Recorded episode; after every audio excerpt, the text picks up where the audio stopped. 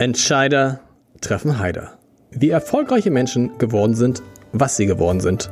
Der Podcast. Dieser Podcast wird von der Hamburg Commercial Bank präsentiert.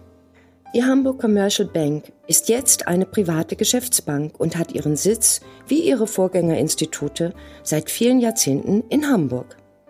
Die Geschäftsbank ist spezialisiert auf mittelgroße Unternehmenskunden. Viele davon kommen aus den Bereichen Immobilien, erneuerbare Energien oder der maritimen Wirtschaft.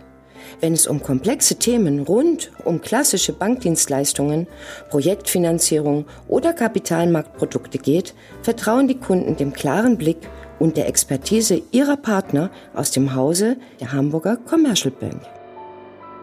So, ich habe Tarek Müller zu Gast. Ich freue mich sehr, Tarek, dass du da bist. Äh, herzlich willkommen. Und ähm, man könnte mit dir jetzt über ganz viel sprechen, über Wasserpfeifen, über das, wie du mit 15 das erste, erste Unternehmen gegründet hast, über About You, das als sogenanntes Einhorn über eine Milliarde Euro wert ist. Aber ich würde eigentlich mit dir im Wesentlichen sprechen wollen über eine E-Mail. Die nächste Stunde, du ahnst, welche E-Mail es ist. Du ich lachst, ahne, ich ahne was gemeint sein könnte. Eine, ja. eine, eine der besten E-Mails, die ich in meinem gesamten Leben gelesen habe. Aber zunächst müssen wir beide sprechen über Heimfeld. Denn das macht mir große Hoffnung für meine weitere Karriere. Du kommst, wie ich, aus Heimfeld. Genau. Magst du sagen, wo aus Heimfeld? Ich, ich sag's vielleicht, ich, ich wohnte am Gellersen Weg. Kennst du den Gellersen Weg? Ja, den kenne ich. Wo? Ich wohnte am, am Ehersdorfer Weg. Ah, okay. Ich weiß nicht, ob du den kennst. Natürlich. Ich bin auf dem Heisenberg-Gymnasium gewesen in Harburg. Nimm nicht alles vorweg, rate mal, auf welcher Schule ich gewesen bin. Na? Auf dem Heisenberg-Gymnasium. ich, ich, wusste es aber ehrlicherweise schon, ja. du wusstest es schon, okay, ja, ja, okay. Woher wusstest du es? Google. Google, okay, ja. ja. War das Wiki, ich glaube, kann es sein, dass es auf Wikipedia steht? Nee, ich oder? glaube nicht. Oder auf irgendwas, ich habe mal, also ich habe es auf jeden Fall mal im Internet gelesen. Das ist tatsächlich sogar schon ein bisschen her, also jetzt nicht mal als Vorbereitung für heute. Das Schlimme ist übrigens, das Schlimme ist übrigens, dass ich ja die Schule fertig gemacht habe. Mit einem ganz guten Abitur. Du nicht. Das du musst mir gleich sagen, warum. Aber erstmal Heimfeld. Wie war das in Heimfeld aufzuwachsen für dich? Ich fand's super da. Also man muss ja sagen, Harburg hat ja jetzt nicht den besten Ruf, ne, aber Harburg hat auch mehrere Ecken und ich bin da am Eshofer Weg. Ist das eigentlich ein ganz entspanntes Leben gewesen für mich und ich fand's super da in Harburg. Man muss den Leuten auch mal in Hamburg sagen, Harburg, Heimfeld ist so wie vergleichbar, weiß ich nicht, Rissen, Bisschen ja. übertrieben vielleicht? Ja, ich war jetzt noch nie in Rissen, ehrlich gesagt. okay. Aber meistens ist der Ruf Aber die Rissen da waren noch nie in, in Heimfeld. Genau, genau. das ist der Deal. Ja, der, der Ruf ist schlechter als, als die Wahrheit, würde ich sagen, von Harburg. Ja. Harburg ist eigentlich ein ganz nettes Plätzchen. Hast du auch immer gesagt, wenn du nach in die Innenstadt gefahren bist, also hast du dann auch gesagt, ich fahre nach Hamburg? Das habe ich auch gesagt, ja. Ja, ist eigentlich schlimm, ja. Weil als Harburger gilt man ja sowieso nicht richtig als Hamburger. Und Jan Delay hat dann ja irgendwann mal gesungen, im Süden von der Elbe ist das Leben nicht dasselbe. Ja. Und Harburg ist im Süden von der Elbe, aber äh, ja, eigentlich gehört es ja zu Hamburg, ja. Hast du das begriffen als, ich muss sagen, ich habe als, glaube ich, erst als 14, 14 15-Jähriger begriffen, Moment, Harburg ist ja ein Teil von Hamburg. War dir das immer schon klar? Ich glaube schon, ja. Äh, ich, ja du doch. warst halt weiter als ich schon mein, mein Papa hat mich irgendwann aufgeklärt, glaube ich. Also diesen typischen Harburger Minderwertigkeitskomplex hattest du nicht? Nee, nee, nee, eigentlich nicht. Heisen, Heisenberg-Gymnasium. Ich fand, das war eine tolle Schule. Ich auch. Ich hatte das zehnjähriges Abi-Treffen tatsächlich und dann okay. haben wir das in der Schule gemacht, in der Pausenhalle äh, und wurden sogar von unserem äh, Lehrer, ehemaligen Lehrer, rumgeführt. Das fand ich sehr interessant, weil sich schon viel verändert hat da. Wer, haben wir gemeinsame Lehrer gehabt? Kennst du Frau Brandenburg, die Englischlehrerin? Ja, kenne ich. Tatsächlich? Ja, kenne ich. Ja. Warst du gut in Englisch? Äh, ich war eigentlich in nix gut, glaube ich, außer in Sport. also schulisch gesehen. Hatte, wen hatte wegen Sportlehrer? Hattest du Herrn Herbst? Herrn Herbst kenne ich kenn auch. Noch? Wow. Äh, Herr Wiegrefe, ich weiß nicht, ob du Wiegrefe den kennst. kenn ich der auch noch, super, genau. Der ist jetzt mittlerweile in Pension. Es war schon krass. Äh, da ist ein richtiger Generationswechsel, ähm, hat da stattgefunden. Also da war das Lehrerboard und ich kannte davon nur noch drei. Aber ähm, ja, ich wahrscheinlich kennen wir sehr viele gemeinsame Lehrer. Und Herr war, Wiegrefe war da und Herr Springer, die haben uns beide rumgeführt. Waren die stolz auf dich? Ähm, ich glaube, die waren überrascht. Äh, also ich glaube, unsere Stufe galt damals als äh, eine der hoffnungslosesten Stufen ever, wurde uns auch diverse Male gesagt. Und tatsächlich sind viele Leute in unserer Stufe, haben Dinge gemacht, die jetzt nicht so ganz normal sind. Also wie ähm, Unternehmen gegründet. Ich bin nicht der Einzige, der ein Unternehmen gegründet okay. hat bei uns in der Stufe. Wir haben einen sehr erfolgreichen Pianisten, Alexander Krichel. Der hat sogar schon den Klassik-Echo äh, bekommen und füllt hier regelmäßig die Elfi und füllt auch irgendwie, was weiß ich, in Südamerika irgendwelche Hallen und haben auch noch so ein paar andere Leute, die da irgendwie ungewöhnliche Dinge vollzogen haben dann in ihrem Leben. Und ich glaube, das überraschte unsere, Le unsere Lehrer irgendwie. Weil du ja auch, anders als ich, ich ehrlich gesagt fand ich die Schule jetzt auch ganz okay und die Schulzeit fand ich ehrlich gesagt gar nicht okay, aber du hast das Heisenberg-Gymnasium dann irgendwann verlassen. Zwangsweise, ja. Zwa ja, was heißt zwangsweise? Ja, okay, also nicht, genau, ich habe es Du hättest nicht gemusst, du hättest verlassen. Und da genau. kommt jetzt diese diese E-Mail, die ich gefunden habe. Du hast nämlich, als du dich entschieden hast, sagen wir es mal ehrlich, die Schule abzubrechen. In der 11, Zwölf- 12. Klasse. 12. Klasse war es, genau. Hast du deinen Eltern eine E-Mail geschrieben, die steht auf deiner Seite, also ist jetzt auch nicht irgendetwas, was irgendwie geheim ist. Genau. Und ich muss sagen, das ist eine der unglaublichsten E-Mails, die ich je gelesen habe, weil sie letztendlich dein Leben vorwegnimmt. also du, das, was du damals geschrieben hast, vor jetzt, wie viele Jahre ist es her? Ja, zwölf, zwölf Jahre. Ich bin, das war zwei Monate, in denen ich 18 wurde. Dann konnte ich nämlich auch die Schule abbrechen Ja. und dann habe ich diese E-Mail geschrieben. Ja. Und wie muss man sich das vorstellen? Du schreibst, du hast die E-Mail geschrieben und die deinen Eltern erst geschickt und dann hast du mit ihnen gesprochen. Genau, weil ich mich andersrum nicht getraut habe. Wollen wir mal so ein bisschen über diese E-Mail sprechen? Ja, gerne. Ähm, du schreibst zum Beispiel, du hattest damals schon deine eigene Firma, ich will jetzt diese ganze Wasserpfeifengeschichte, die ist hundertmal erzählt. Ähm, du hast geschrieben, ich habe das Gefühl, in meiner Firma schon lange meine Lebensaufgabe gefunden zu haben. Und wenn man heute auf dein Leben guckt, hat man so den Eindruck tatsächlich, du bist jemand, da gibt es diese Trennung zwischen Arbeit und Privaten und Arbeit und Leben nicht, ne? Wenig, ja. Was war es damals? Was hat dir damals schon so einen großen Spaß gemacht? Was macht dir heute so einen Spaß, dass du so gern und viel arbeitest? Also vielleicht für die für diejenigen, die es nicht wissen, ich hatte ich habe so mit äh, 13, 14 angefangen Sachen im Internet zu machen, dann viele Webseiten aufgebaut, irgendwann Online-Shops aufgebaut, dann besagte orientalische Wasserpfeifen verkauft unter anderem oder Pokerkoffer und äh, war damit irgendwie relativ erfolgreich und hatte mit 18, als ich diese E-Mail geschickt hatte, eben schon irgendwie zehn Mitarbeiter oder sowas und auch ein paar Millionen Umsatz und das lief also alles ganz, ganz vernünftig, war aber eigentlich nie angedacht als Firma oder irgendwie sowas. Ich bin jetzt nie, ich bin nicht mit 13 aufgewacht und habe gesagt, ich gründe jetzt eine Firma, sondern bin da irgendwie reingerutscht, weil ich immer das Internet interessant fand und ähm, ich mochte es und mag es auch bis heute, mich irgendwie in Dinge reinzufuchsen. Äh, und damals habe ich mich eben sehr stark ins Online-Marketing reingefuchst und ins E-Commerce äh, reingefuchst.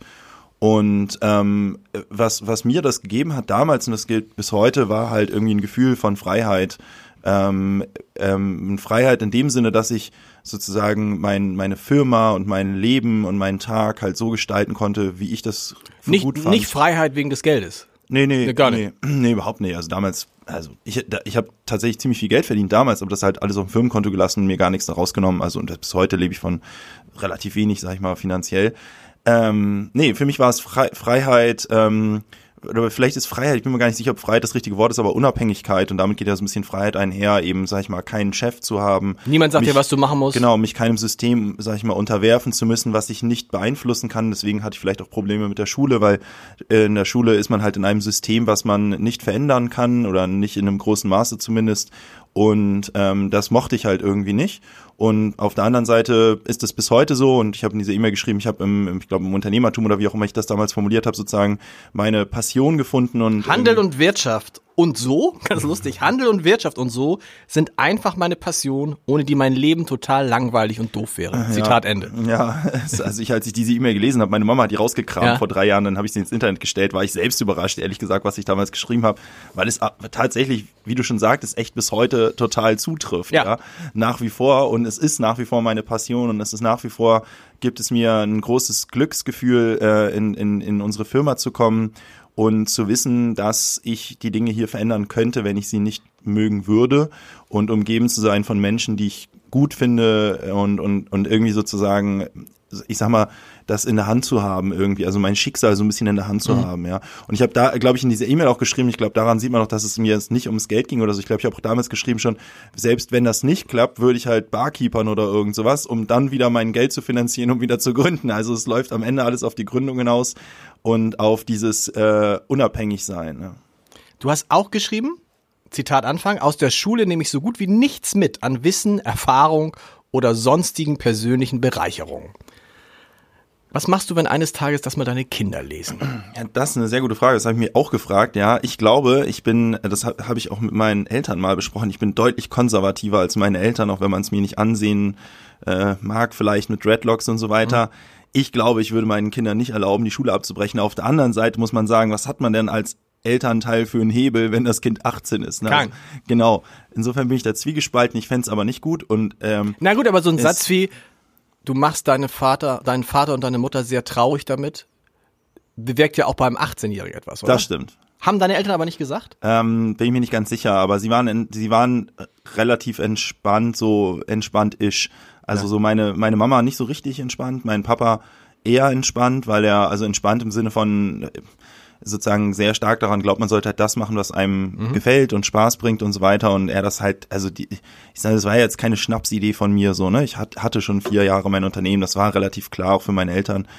Ähm, Haben die damals eigentlich mitgekriegt, was da auf deinem Konto los war? Nee, Nee, es hat niemand mitbekommen eigentlich. Und der, weiß nicht, ein Konto bei der Bank hat nicht mal der Bankberater gesagt, äh, sag mal, da ist irgendwie so ein ja. 16-, 17-Jähriger, der hat da irgendwie Summen auf dem Konto, das ist nicht normal. Doch, ich wurde auch, glaube ich, jedes Jahr vom Finanzamt geprüft, weil die immer dachten, ich bin im Drogenhandel oder Geldwäsche oder irgend ja. sowas. Das war echt ja. lustig. Ähm, ja, aber also ich, ich muss sagen, ich habe das gemacht. Ich bereue es nicht, die Schule abgebrochen zu haben.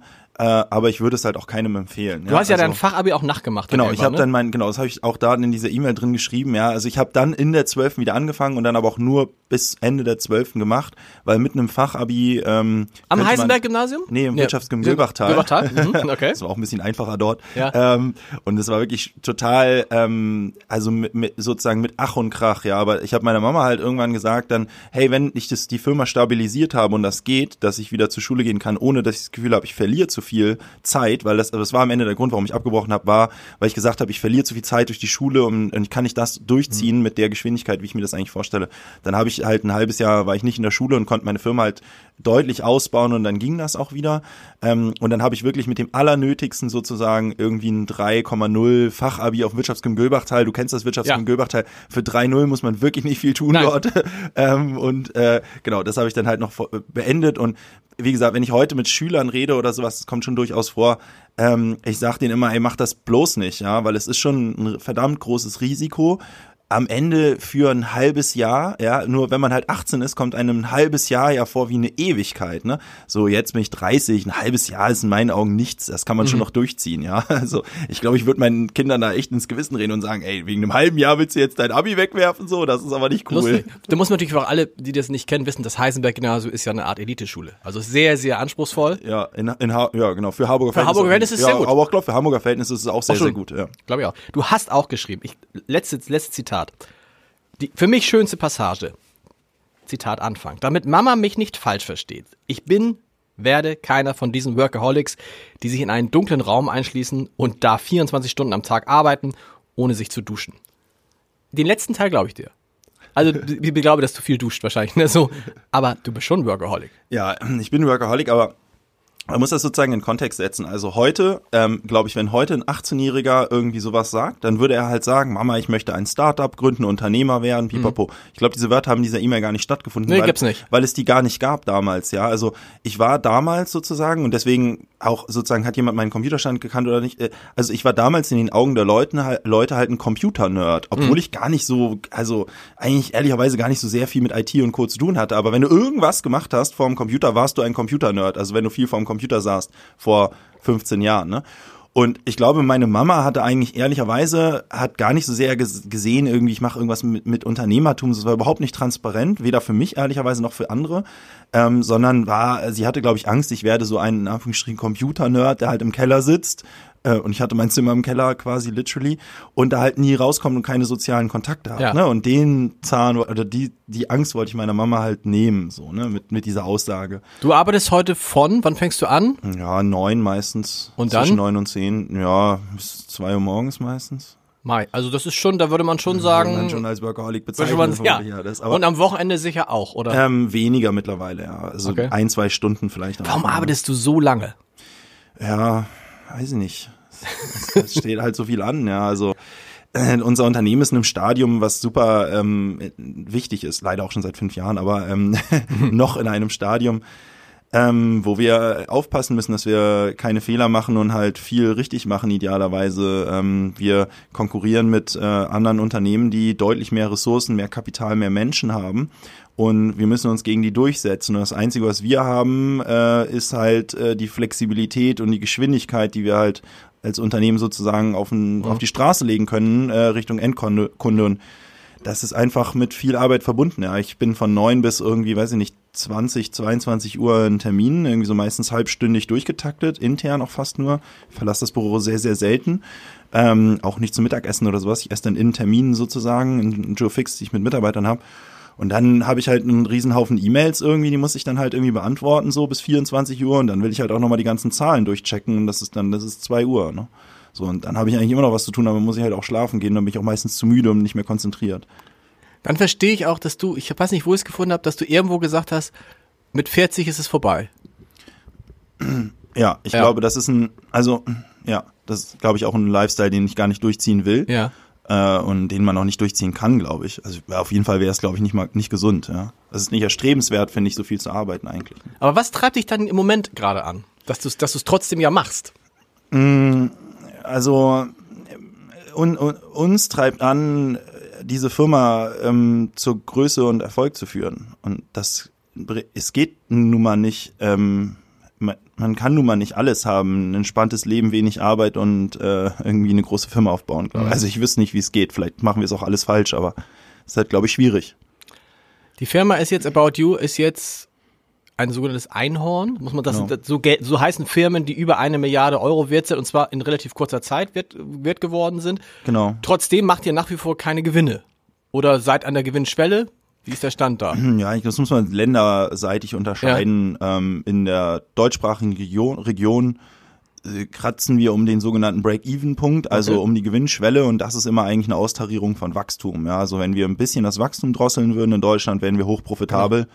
Ähm, und genau, das ist immer so eine Art Balance irgendwie, wie viel will man jetzt wachsen und wie viel, äh, wie, wie, wie sehr geht man auf Wachstum, wie sehr geht man auf Profitabilität.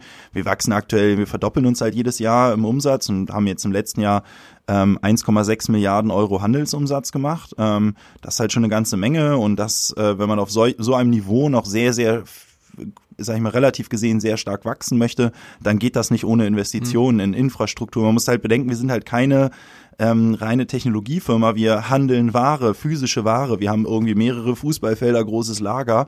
Und wenn man halt seinen Umsatz auf ein Niveau von 1,6 Milliarden Handelsvolumen halt verdoppelt, dann heißt das, da braucht es ein paar neue Fußballfelder. Und das kostet halt einfach erstmal Geld, wenn man die im Voraus bauen muss. Ne? Und das gleiche gilt für Ländereintritte und Co. Ähm, aber sobald man eben sein ein bisschen das Fuß vom, den Fuß vom Gas nimmt beim Wachstum, springt man sofort eigentlich auf die Profitabilität, weil man nicht mehr so viel vorab investieren muss. Du warst in deiner Anfangsphase immer tatsächlich selbstständig, selbstständig. Du konntest machen, was du wolltest. Kannst, Genau. kannst du heute auch, aber, nicht, nee, nicht aber, auf einmal hast du eine Firma hinter dir, die jetzt zunächst einmal unsexy klingt. Zunächst einmal Otto. Also letztlich ist Otto der große Investor. Die gehören Teile von äh, About You, zusammen mit deinen anderen beiden Geschäftsführern, die du, mit denen Genau. du zusammen reingekommen bist. Wie ist das? Was unterscheidet? Warum hast du dich dann auf einmal aus dieser kompletten Selbstständigkeit, ich mache alles allein, für einen Partner wie Otto, ausgerechnet Otto entschieden? Also, ich weiß nicht warum, aber relativ früh eigentlich versucht, also relativ früh hatte ich irgendwie einen Plan für mein Leben und der Plan sah halt aus, eben Unternehmen gründen, aufbauen und dann, ähm, aber das habe ich ohne Investoren gemacht, also wirklich mit einem Euro angefangen und daraus zwei gemacht und zwei, vier und so weiter. Ähm, und mir war aber immer klar, dass ähm, das halt begrenzte Wachstumsmöglichkeiten hat, mit seinem eigenen Geld zu wachsen. Also es dauert halt sehr, sehr lang und ich bin ein relativ ungeduldiger Mensch irgendwie.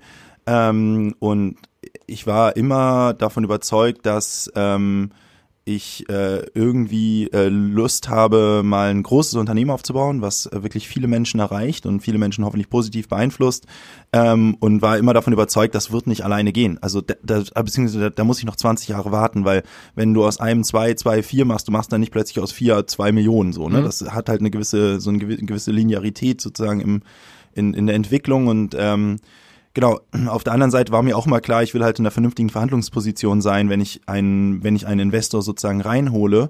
Ähm, und das war halt dann irgendwie 2013 erreicht. Ähm, 2013 hat mich die Otto Group rangeholt. Ich hatte damals eine Beratungsfirma oder schon länger auch eine Beratungsfirma gegründet namens E-Tribes und da wurden wir als Berater sozusagen rangeholt und sollten mal ein Konzept schreiben und so weiter für ein E-Commerce-Unternehmen, was eine junge Zielgruppe erreicht, was heute eben About You ist. Das habe ich gemacht und habe mich beim Konzeptschreiben eigentlich sehr doll in dieses Konzept verliebt und auch in das Konstrukt. Und du sagst gerade, Otto ist jetzt nicht so ganz sexy. Ähm, ich fand Otto halt, ähm, ich sag mal, sei, sei mal dahingestellt, wie man das als Konsument sieht, aber ich glaube, die Otto Group als Unternehmen und die Philosophie, die sie ver vertreten, die ist für mich sehr, sehr sexy gewesen und war für mich immer eigentlich so, es gab nicht viele Unternehmen, wo ich mir überhaupt vorstellen konnte, mit denen irgendwas zu machen eigentlich, mehr als irgendwie ein Dienstleister sein.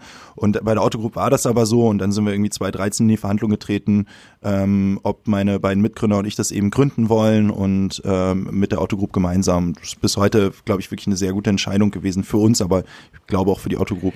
Ich stelle mir gerade vor, oder ich wäre gern dabei gewesen, bei dem ersten Treffen von dir und Michael Otto. Das wird es ja zu einem Punkt gegeben haben. Ja. Wie war das? Weil ich meine, es gibt, ich kenne Michael Otto nun relativ gut und so, ich würde sagen, so viele Schnittpunkte in eurem Leben gab's, gibt's nicht. Also sehr, und ihr seid sehr unterschiedliche Typen, oder?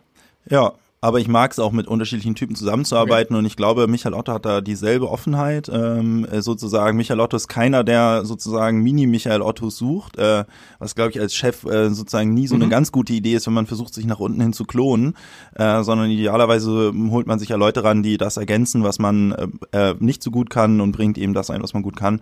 Und ich habe Michael Otto immer als einen erlebt, der super offen war, ja, also äh, sehr offen, sehr klischeefrei, sehr ähm, vertrauensvoll, ähm, sehr offen gegenüber jungen Leuten ähm, und sehr offen auch fürs Internet, äh, sehr äh, großes Verständnis von Digitalisierung.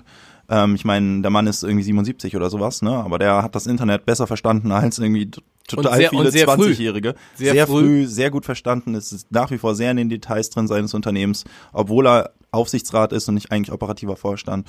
Und insofern war das für mich ein sehr ähm, ein also sehr beeindruckender Termin, den ich mit Michael Otto hatte und war auch einer der einer von vielen Gründen, warum ich das auch gerne mit der Autogroup machen wollte. Okay. Ja. Ähm, was ist dein Ziel mit About You? Also ich frage das deswegen, weil ja, wenn man in Gesprächen mit vielen Start-Upern fällt relativ schnell das Wort, das meist, meist äh, gesprochene Wort ist Exit. Viele, was man auch verstehen kann, da sind Investoren drin in Firmen, die, die interessiert eigentlich auch nur, wie viel, wie viel kann ich die Firma in fünf Jahren verkaufen. Bei dir klingt es nicht so, als ob der Exit jetzt das ist, was dich antreibt. Also mit, ein Exit für alle die, die es nicht, ne, ist klar, dass man irgendwann ganz viel Geld kriegt für seine Firmenanteile und dann war's das. Genau, vor allen Dingen sie die Firma verkauft genau. äh, und dann also circa nach ihnen die Sinnflut, ähm, häufig, also nach ihnen den Gründern die Sinnflut. Ähm, das ist halt überhaupt nicht unser äh, Bestreben. Das ist auch ein Grund, warum ich die Otto Group als Investor so sehr schätze, weil die Otto Group sehr langfristig denkt. Also ein Michael Otto überlegt sich wirklich, äh, wird es dieses Unternehmen in zwei, drei Generationen noch geben. Ja, und das ist also weit entfernt von zwei, drei Quartalen. Ähm, und trifft sehr, sehr langfristige Entscheidungen. Wir haben mit der Otto Group einen Investor, der ist, der ist langfristig drin, der ist für die langfristige Perspektive drin. Wir haben jetzt einen neuen Investor dazu genommen, Mitte letzten Jahres, die Bestseller-Gruppe. Mhm. Auch das ein Familienunternehmen, geführt von Anders Poulsen, einem Dänen, zweitreichster Däne, glaube ich, oder sowas. Das ist der, der hat das größte europäische Modeunternehmen für Großhandel aufgebaut. Die haben so Vila, Jack Jones, Viro Moda und so ganz viele Marken.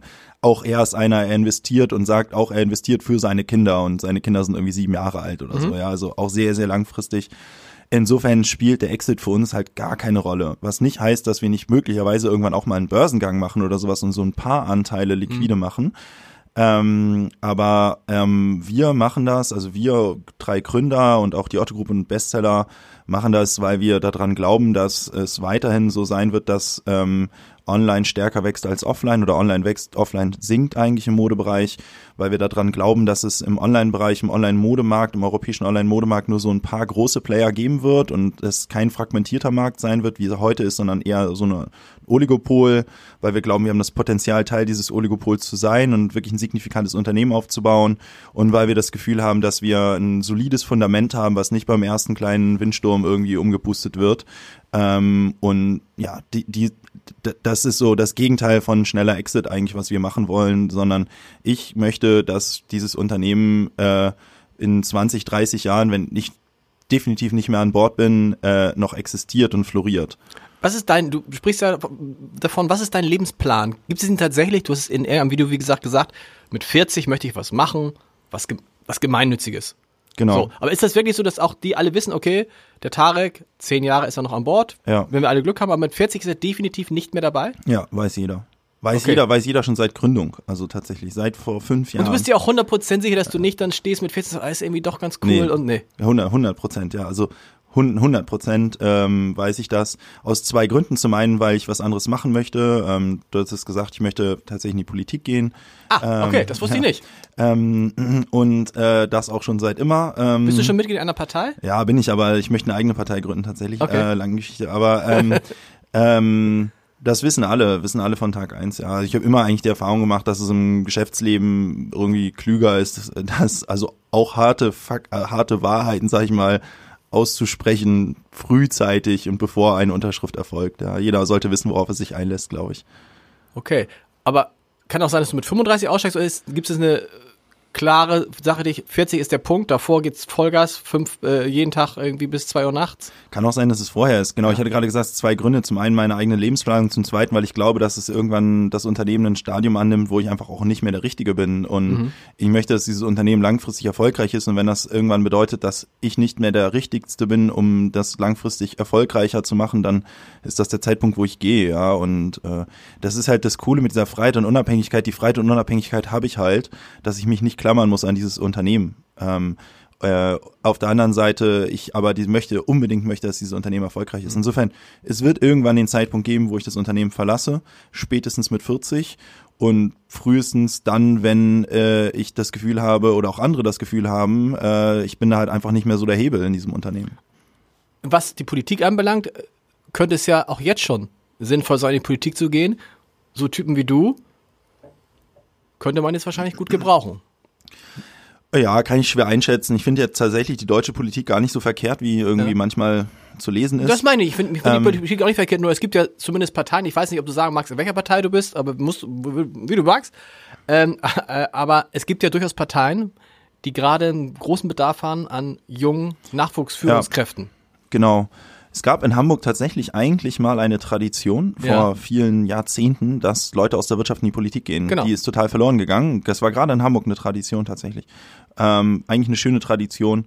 Ähm, für mich ist das aber momentan tatsächlich kein Thema, weil, ähm, wie gesagt, äh, wann so, dann ja, das genau. Einzige, wo ich noch cutten kann, ist Schlaf.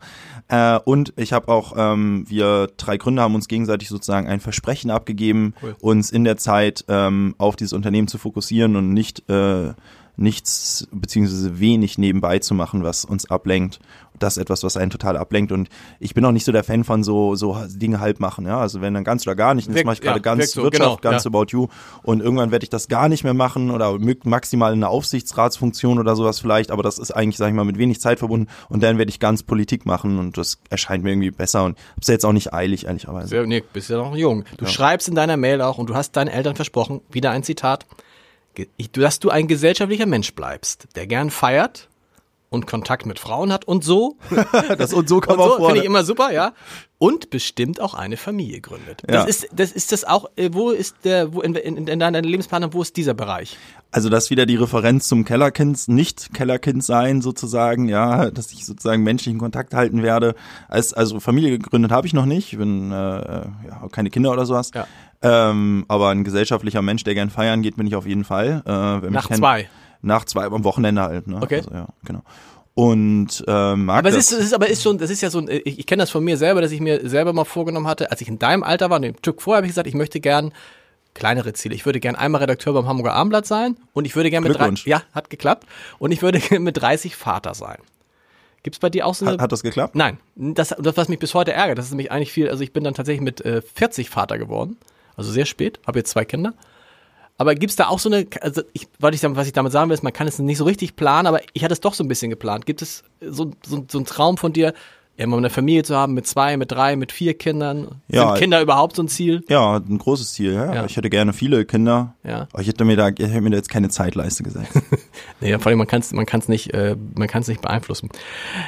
Was ich auch interessant fand, war zu lesen, wenn Bewerber zu dir kommen also den Mail zu lesen und sich dann zu fragen, da kommt ein Bewerber und sagt, hey, ich will zu About You, weißt du, ich habe 3,0 Abi. Und, oder ich habe gar kein Abi. Und studiert habe ich schon gar nicht. Und weißt du, ich bin auch gern Sepp, was sagst du denen heute? Ach ja, beim Unternehmen unserer Größe würde ich, würde ich wahrscheinlich gar nicht treffen, ehrlicherweise. Der würde vorher aussortiert werden. Er würde vorher aussortiert werden, ja. Ähm, Was also, schade ist? Ja, ist schade. Ähm, er, beziehungsweise er würde, er würde vorher aussortiert werden, wenn er tatsächlich einfach nur ein 3-0 Abi hat und nicht, und nicht studiert hat und nichts anderes vorzuweisen hat, ja. Ähm, weil da habe ich auch kein Verständnis für, ehrlich gesagt, dann. Wenn jetzt jemand kommt und sagt, ich habe 3-0 Fachabi, Schule abgebrochen, nicht studiert, aber guck mal, hier sind die Sachen, die ich aufgebaut ja. habe, das ist was anderes, dann würden wir uns die Projekte an, dann würden wir sagen, komm, scheiß drauf, die Noten gucken wir uns nicht an, gucken uns an, was er gemacht hat oder mhm. sie. Ähm, insofern äh, ist es total okay, kein Studium oder kein Abi zu haben, aber kein Studium, kein Abi und nichts aufgebaut zu haben.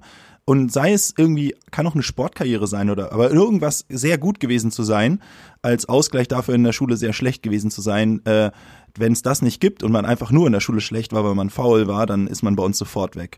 Ähm, wir kriegen mittlerweile halt so viele Bewerbungen auch, dass wir schon bei Absolventen, also bei Leuten, die keine Arbeitserfahrung vorzuweisen haben und nichts irgendwie aufgebaut haben im Leben, dann bleibt uns nichts anderes übrig, als zunächst einmal auf Noten und Okay. äh, akademischen Werdegang zu gucken. Warum wollen die alle zu euch kommen? Zahlt ihr so gut? Nee, wir zahlen nicht gut, aber wir zahlen jetzt auch nicht schlecht. Okay. Ähm, Sag mal, so, was ist so ein, das ist ja immer die, die Diskussion, die ich mit Journalisten habe, die dann immer rummeckern und sagen, journalistisches Einstiegsgehalt ist irgendwie, ja, irgendwas so um die 40.000 Euro vielleicht. ja.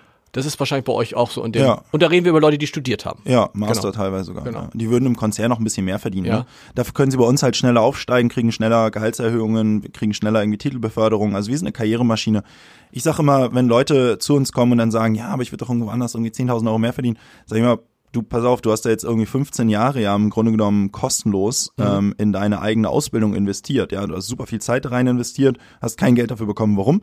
Weil du davon ausgegangen bist, dass das deine Erfolgschancen im späteren Leben erhöht. So, ich halte es nicht für klug, sozusagen von 100 auf 0 zu gehen und zu sagen, so, ich habe jetzt 15 Jahre in mich investiert, jetzt investiere ich sozusagen ganz wenig in mich und monetarisiere meine letzten 15 Jahre, weil das ist es ja, was man tut. Dann mit jedem Schritt der Ausbildung sozusagen steigert man seinen Marktwert und den monetarisiert man irgendwann. Und About You ist, glaube ich, so ein ganz guter Zwischenschritt, ähm, weil ich glaube, bei About You lernt man sehr, sehr viel, ähm, was man in der äh, Schule und im Studium nicht lernen Du musst kann. sehr, sehr viel arbeiten. Erwartest du von deinen Leuten arbeiten. auch? Also, wenn der Chef um zwei geht, Nee, da ist keiner mehr im Büro. ähm, also bei uns arbeiten die Leute im Schnitt so 45 Stunden, würde ich sagen. Okay. Also schon ein bisschen mehr als 40, aber jetzt auch nicht dramatisch. Ist jetzt nicht wie eine Unternehmensberatung. Betriebsrat gibt's? Betriebsrat gibt's, Gibt's? genau, Okay. ja. Ähm, aber cool, also ähm, Ja. freut uns auch, dass es den gibt. Ähm, ähm, genau, und aber ähm, sie lernen halt, äh, die Leute, die zu uns kommen, lernen halt relativ viel, sei es irgendwie Umgang mit Excel, Daten, Technologie, Internet, Digitalisierung und die kriegen bei uns so, ein, so, ein, so eine Art Package, was die, was ihren Marktwert massiv steigert. Das sehen wir auch, wenn Leute unser Unternehmen verlassen.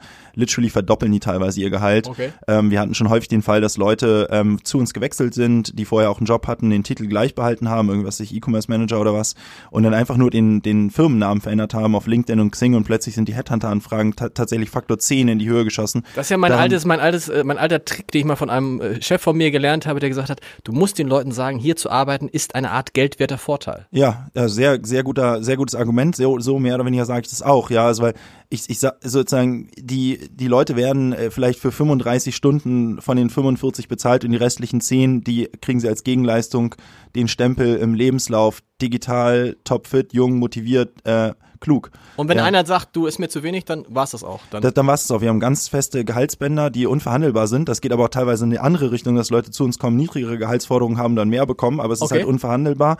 Aber das finden wir halt fair.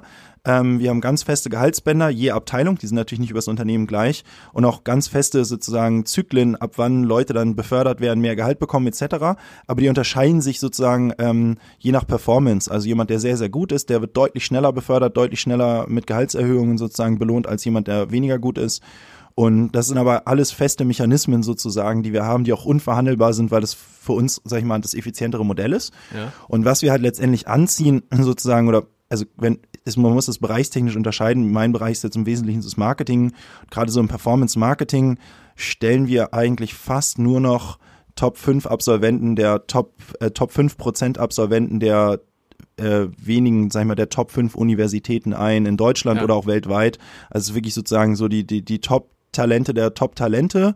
Nach denen gucken wir und wir haben halt mittlerweile auch den Luxus, dass die sich eben auch bei uns alle bewerben und wir uns dann innerhalb der Top-Talente, der Top-Universitäten auch noch die Top-Top-Leute aussuchen das können. heißt, aus deinem Jahrgang, aus dem Heisenberg-Gymnasium, hätte da keiner eine, Äh, doch, die hätten, doch, weil die dich kennen. Nee, nee, das bringt bei uns gar nichts. Nee. Den Bias haben wir komplett eliminiert sozusagen. Den Vitamin B-Bias, den gibt es bei uns nicht. Ähm, nee, also bei uns hat auch der, also ich sag mal so, wenn du vom Heisenberg kommst und dann, keine Ahnung, Uni Münster Mathematik 1.0 äh, hinlegst, ja, dann bist du bei uns herzlich willkommen oder BWL 1.0 oder sowas, ne?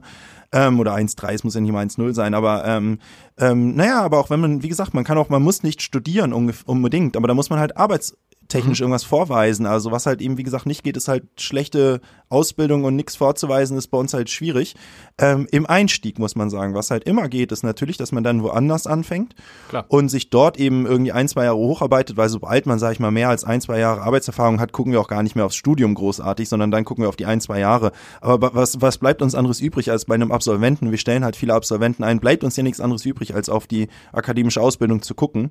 Aber wie gesagt, sobald man irgendwie was, also sobald sobald man einen Job angetreten hat, gucken wir auf das, was man im Job geleistet hat. Das Abendblatt ist so eine sehr, sehr große Familie. Wir hatten mal eine Phase, wo etwa 20 Prozent der Leute vom Hamburger Abendblatt miteinander verheiratet waren. Ja, wow. Und, ja, wow. Und ich will mich da gar nicht ausnehmen. Wie ist es bei About You? Wir haben äh, vor sechs Monaten hat das erste Pärchen geheiratet, was sich bei About You kennengelernt hat. Okay. Und jetzt in zwei, drei Monaten das nächste. Wir haben noch kein About You Baby, also kein Baby von zwei Leuten, die sich bei About You kennengelernt haben. Unsere Firma gibt's auch erst seit viereinhalb Jahren. Insofern dauert ja auch eine gewisse Zeit, bis man sich dann dafür entscheidet. Wie wahrscheinlich ist, dass du die Mutter deiner Kinder bei der Arbeit kennenlernst?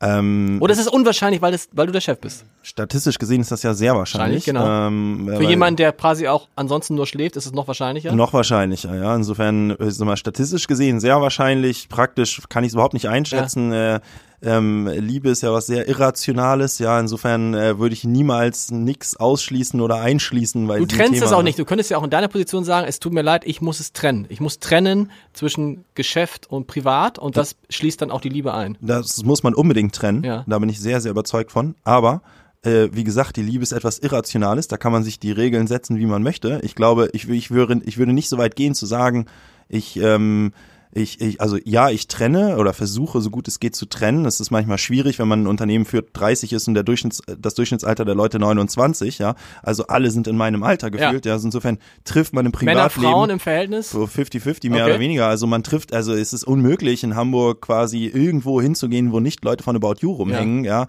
Wenn man 30 ist und halt in einer gewissen Filterbubble lebt. Insofern, die Trennung ist manchmal nicht so ganz einfach, ähm, aber ich versuche es zu trennen, aber ich würde nie, also äh, bin, bin jemand, der, wenn, wenn, wenn ich sage, ich mache etwas nicht, dann mache ich es auch nicht. Oder wenn ich etwas verspreche, versuche ich es auch einzuhalten. Und äh, irgendwas auf Liebe bezogen zu versprechen, wäre, glaube ich, Humbug, ja, weil das geht halt nicht, weil das ein Thema ist, was halt sämtliche Rationalität aussetzt. Ja.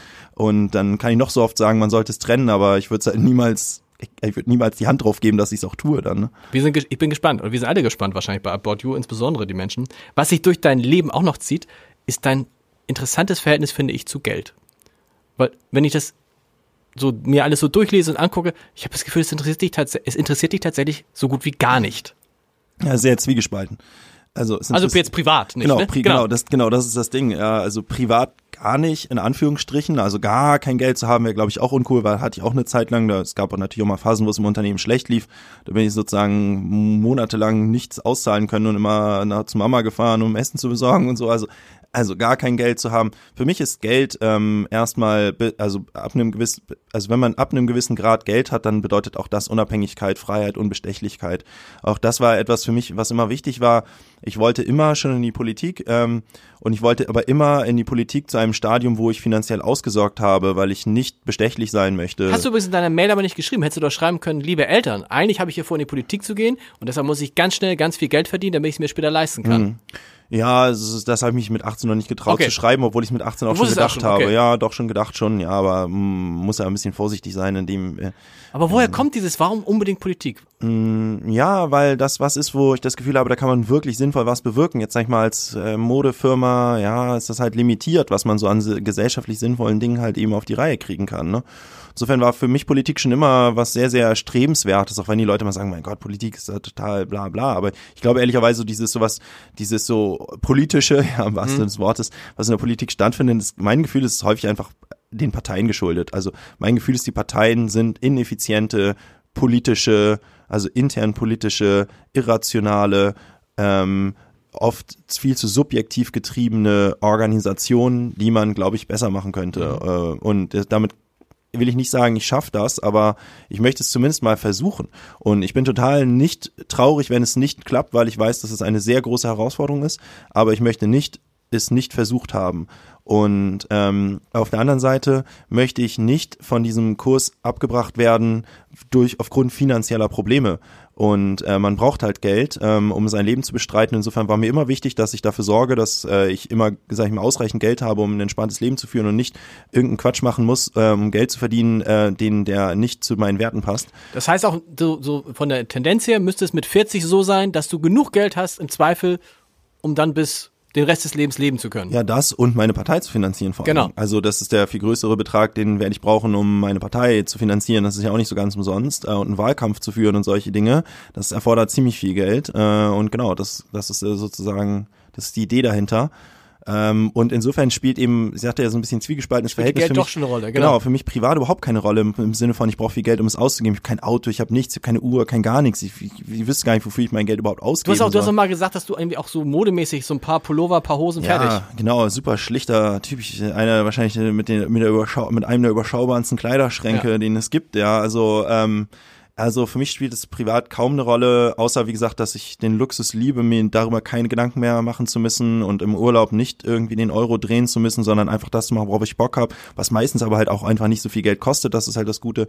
Auf der anderen Seite spielt Geld für mich eine sehr, sehr große Rolle, weil ähm, in, in der Wirtschaft ist ähm, Geld der Maßstab für Leistung als Unternehmen, Umsatz, Gewinn äh, reflektiert, äh, wie viel Wertschätzung man ähm, von seinen Kunden bekommt und wie viel Wert man kreiert hat, wie viel Impact man hat. Insofern ist so ein bisschen vielleicht wie die Goldmedaille im Sport. Das will ein Sportler auch nicht, äh, die Goldmedaille will ein Sportler nicht, um sie dann irgendwie, weil sie aus der aus der Materie Gold ist, um um dann daraus irgendwie was Monetäres zu ziehen, sondern die Goldmedaille ist ein Zeichen dafür, dass man als erster über die Ziellinie gekommen ist und das Äquivalent dazu in der Wirtschaft ist nun mal Umsatz, Gewinn, Reichweite, Pipapo, Kundenstamm und so weiter und darauf optimiere ich. Ja, das, Das, ist, heißt das aber, ist mir das wichtig. heißt aber, wenn jetzt die, wenn jetzt die Bewertung bei About You oder in der Wirtschaft eine Goldmedaille wäre, dann würdest du genauso hart arbeiten. Ja, absolut, genau. Mir geht's Okay. um, ja, genau. Mir geht's um die Wertschätzung äh, nicht eigentlich von Investoren so sehr, sondern eigentlich von Kunden.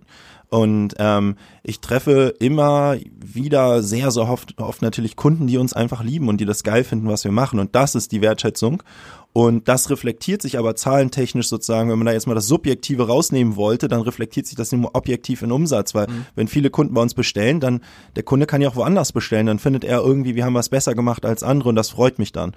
Und das ist das, worauf ich optimiere, einerseits im Unternehmen und privat eben darauf genug finanziellen, Back, äh, genau, genug finanzielle Rücklagen zu haben, um, ne, wie gesagt, eben dann diese politischen Pläne umsetzen zu können. Wirst du als Politiker dann auch das Renditestreben der Wirtschaft zum in Teilen verteufeln? Ja, ähm, tatsächlich, weil, also nicht, nicht das Renditestreben der Wirtschaft, ja. Die Wirtschaft ist, ähm, ist, was die Wirtschaft ist und das ist was Gutes, glaube ich. Also ich sag mal so der Kapitalismus ist was Gutes? Kapitalismus, Kapitalismus ist was Gutes und es gab, ich weiß nicht, ob es im Abendblatt war, irgendwo habe ich letztens auch einen Artikel gelesen, dass Kapitalismus auch aus Versehen einfach total fair ist und Ja. so, ne? Also Ja. ich weiß nicht, wo es war. Ich glaube, es war sogar, ich glaube, es war sogar ein Meinungs-, ein Gastbeitrag bei uns. Ja, Ja, ne, ich glaube, Ja. ich meine nämlich auch, Ja. ja. von, ich weiß gar nicht mehr von wem. Mein Papa druckt mir, äh, schneidet mir immer Zeitungsartikel aus. Ger sehr, ja. sehr gerne vom Abendblatt nämlich. Den hat er mir mitgegeben. Und er liest Abendblatt, Zeit und, und noch ein paar andere Sachen und äh, ich bin mir aber ziemlich sehr, erstaunlich oft kriege ich Abendblattartikel. Naja, wie auch immer. Ähm, Kapitalismus was Gutes. Was nichts Gutes ist, glaube ich, ist sozusagen, ähm, dass wenn man sich jetzt die Frage stellt, so wie geht's Griechenland eigentlich gut, geht's Deutschland gut, ne, entwickeln wir uns vernünftig, dann guckt man sehr stark auf den BIP im Bruttoinlandsprodukt, der ja, sag ich mal, die absolute Vermögensanhäufung oder Vermögensmehrung einer, eines Landes darstellt. Das ist, glaube ich, nichts Gutes, weil wenn man sich halt mal anschaut, wo diese Vermögensmehrung ankommt, dann sind das halt nun mal sehr, sehr, sehr wenige Menschen. Und ich glaube, ist es nicht so sehr, ist, äh, die Wirtschaft sollte weiterhin renditeorientiert sein und weil das fair ist. Die, die Wirtschaft ist eins der fairsten Modelle, weil sie super glasklar eigentlich nur nach einem Ziel strebt und nicht so stark biased ist. Ist, Ja. ist schon auch biased, aber nicht so stark biased ist, wie das andere Systeme wahrscheinlich wären. Aber ich glaube, als Gesellschaft und als Land sollte man nicht auf äh, absolute Vermögensmehrung optimieren, die bei ganz wenigen Leuten ankommt, sondern ich glaube, wenn man die Menschen fragen würde, was ihnen eigentlich wichtig ist, dann spielt Vermögen und finanzielle Unabhängigkeit eine große Rolle, aber es spielen eben auch ganz, ganz viele andere Faktoren eine Rolle und erst recht spielt es nicht eine Rolle für einen normalen Menschen, ob bei den reichsten paar Prozent eben mehr ankommt, sondern wenn dann in der Masse die Vermögensbildung und dann andere Dinge wie Sicherheit, ähm, Bildung, ähm, ja, Versorgung, äh, Krankenversicherung, Infrastruktur Hast das und solche mit, hast Dinge. du sowas mal mit Michael Otto oder Alexander Otto oder Benjamin Otto besprochen? Weil die sind ja nun, die gehören ja nur zu dieser einen kleinen Gruppe von Menschen, die unglaublich viel Geld haben. ja. Mal gesprochen, spricht man mal darüber mit denen? Wissen die von deinen politischen Ambitionen? Mm, Ja, auch? ja, Doch, die, die wissen das. Ähm, also ich habe jetzt nicht über deren Geldsituation gesprochen. ähm, äh, die sind aber auch super unprätentiös. Ja. Ne? Also ein Michael Otto, der ist jetzt nicht so, dass er, also der lebt auch von relativ wenig wahrscheinlich, ne? bin ich mir sicher. Also so wie ich ihn einschätze, hm, mehrmals erlebt, ja. Äh, Also für den spielt Geld, glaube ich, privat jetzt auch keine große Rolle. Für ihn ist aber auch Geld, glaube ich, auch wahrscheinlich mit Sicherheit irgendwie auch was, etwas, was ihm Unabhängigkeit gibt und er versucht mit seinem Geld und seinem Einfluss eben auch gesellschaftlich relevante Dinge zu machen und auch ähm, seine Firma, die Otto Group, immer in einer Balance zu halten aus wirtschaftlicher Rendite und Nachhaltigkeit und sozialem Engagement und das lange bevor es en vogue war, das zu tun. Ja. Wie kommst du mit Leuten klar, mit anderen Gründern, bei denen du merkst, okay, das, was ich jetzt tue, weil ich ein übergeordnetes Ziel habe, das tun die nur, weil sie noch mehr Kohle wollen? Oder sind das Leute, mit denen du gar nicht so viel zu tun hast? Völlig in Ordnung. Völlig in Ordnung, ja? Ja, jedem, jedem, seine, jedem seine Ziele. Aber es gibt schon viele, stelle ich fest, auch im Rahmen dieses Podcasts und auch sonst, die, je älter sie werden, feststellen, das kann ja nicht, es geht eigentlich in dem, was wir gerade machen, nur um Geld. Also mhm. kann man sagen, Mode ist auch wichtig, Leute müssen was anzuziehen haben, aber es ist jetzt nichts, was die Welt verbessert im Zweifel. Nee. Idealerweise verschlechtert sie die Welt nicht. Ja, ja, ja genau. Schon, das wäre schon cool. Ja, aber ich, also ich, ähm, äh, für mich kein Problem mit denen, die einfach nur sagen, ich nehme die Kohle und gut ist. Also ganz ehrlich, ich mag eigentlich, also was ich nicht mag, ist, wenn, wenn Leute überhaupt keine Meinung haben und wenn mhm. Leute überhaupt keinen nach nichts streben und nach einfach so rumdümpeln so und ähm, ich persönlich, für mich persönlich wäre es nicht erstrebenswert, nur nach Geld zu streben, aber ich finde es total in Ordnung, wenn andere das tun. Warum nicht? Ist für mich persönlich kein Lebenskonzept, aber ich, ich sehe da nichts Schlechtes drin, zu sagen, ich möchte viel Geld verdienen. Mhm. So, ähm, ja. Letzte Frage. Keine Harburger Frage, obwohl ich hätte noch so viel, für, so viel Fragen zu Harburg, aber Tarek Müller. Mhm. Das ist nahezu genial, oder? Wenn man sich, man kann es nicht, also auch für, ich wusste nicht, dass mit dem Politiker wusste ich nicht, aber auch für einen Politiker, es bringt, ich will nicht sagen, das Beste der Welten zusammen, aber es ist Mehr geht nicht, oder? Der, im, Im Jahr 2019. Ja, es, ist, es ist vor allen Dingen eine, eine, eine, eine Aneinanderreihung von den zwei wahrscheinlich üblichsten Namen, zwei unterschiedlicher Kulturkreise. Das meinte ich, genau. Ne? Das meinte ich. Genau, der Tarek ist wirklich so der Moritz oder sowas, oder der weiß ich nicht, was der meist, äh, der meist vorkommende deutsche Na Vorname ist, aber das ist sozusagen genau. der Tarek. In, äh, ich bin halb Ägypter. Äh, aber deine Mutter, deine Mutter ist Ägypterin, genau, genau, dein Vater genau, ist Deutscher, Deutschland ne? groß geworden. Meine genau. Mama hat auf einer deutschen Schule in Ägypten Abi gemacht mhm. tatsächlich und dann in, um, ähm, ja, auf Deutsch studiert und so weiter. Deswegen war sie viel in Deutschland, hat irgendwann meinen Papa kennengelernt, Deutschland geboren. Ähm, würde mich aber als Hamburger bezeichnen in mhm. erster Linie, dann als mhm. Europäer. Ähm, ähm, Genau, worauf wollte ich jetzt eigentlich hinaus? Genau, Tarek, es ist die, Tarek eine, genau. genau, die Aneinanderreihung von zwei Klischeenamen, ja, es ist echt lustig eigentlich, äh, aus zwei unterschiedlichen Kulturkreisen. Ja, ich weiß nicht, ob das jetzt so gewollt war, aber ich finde es einen witzigen, witzigen Fun Fact. So. Was ich wissen wollte ist, das hilft. Hilft das? Weil es macht erstmal neugierig. Sagt Tarek mhm. Müller, ups. Also ich weiß nicht, ob es, es hilft. Ich hatte aber auch nie das Gefühl, dass es schadet. Schade, genau. äh, ich habe manchmal so in den letzten Jahren das Gefühl, dass ähm, ja irgendwie sozusagen überinterpretiert wird manchmal von Leuten auch aus dem Ausland oder sowas irgendwelche Diskriminierungsgeschichten sozusagen. Ich will jetzt gar nicht sagen, dass Deutschland diskriminierungsfrei ist, aber ich glaube, der Mensch per se ist äh, ist jemand, ist ein, ein Individuum mit Schubladendenken, in dem kann man sich gar nicht entziehen, aber ich hatte jetzt nie das Gefühl, dass der Tarek irgendwie ein Nachteil war für mich irgendwo. Ich hatte aber auch nicht das Gefühl, dass es ein Vorteil war. Es war einfach egal irgendwie. Und das bin ich wieder bei diesem Thema Wirtschaft. Mhm. Wirtschaft ist etwas sehr Faires. Die Wirtschaft handelt nach, die, die Wirtschaft möchte immer das, was der Wirtschaft am meisten bringt und dann ist es auch egal, wie man heißt, wie man aussieht. Ich habe genau. Dreadlocks, also es ist wirklich maximal unkompatibel, sag ich mal, eigentlich mit, mit dem, was man jetzt klischeehaft denken würde, was, um in der Wirtschaft erfolgreich zu sein. Und hat aber absolut nie das Gefühl, dass es irgendwie ein Nachteil war für mich. Die Partei hieße die Tarek Müller Partei? Nee, nee, nee, auf gar keinen Fall. Dann würde sie so sehr an, meinem Na an meiner Person hängen. Das fände ich ganz, ganz schrecklich. Nee, Namen gibt's noch nicht. Gibt's noch nicht. Vielen Dank. Sehr gerne.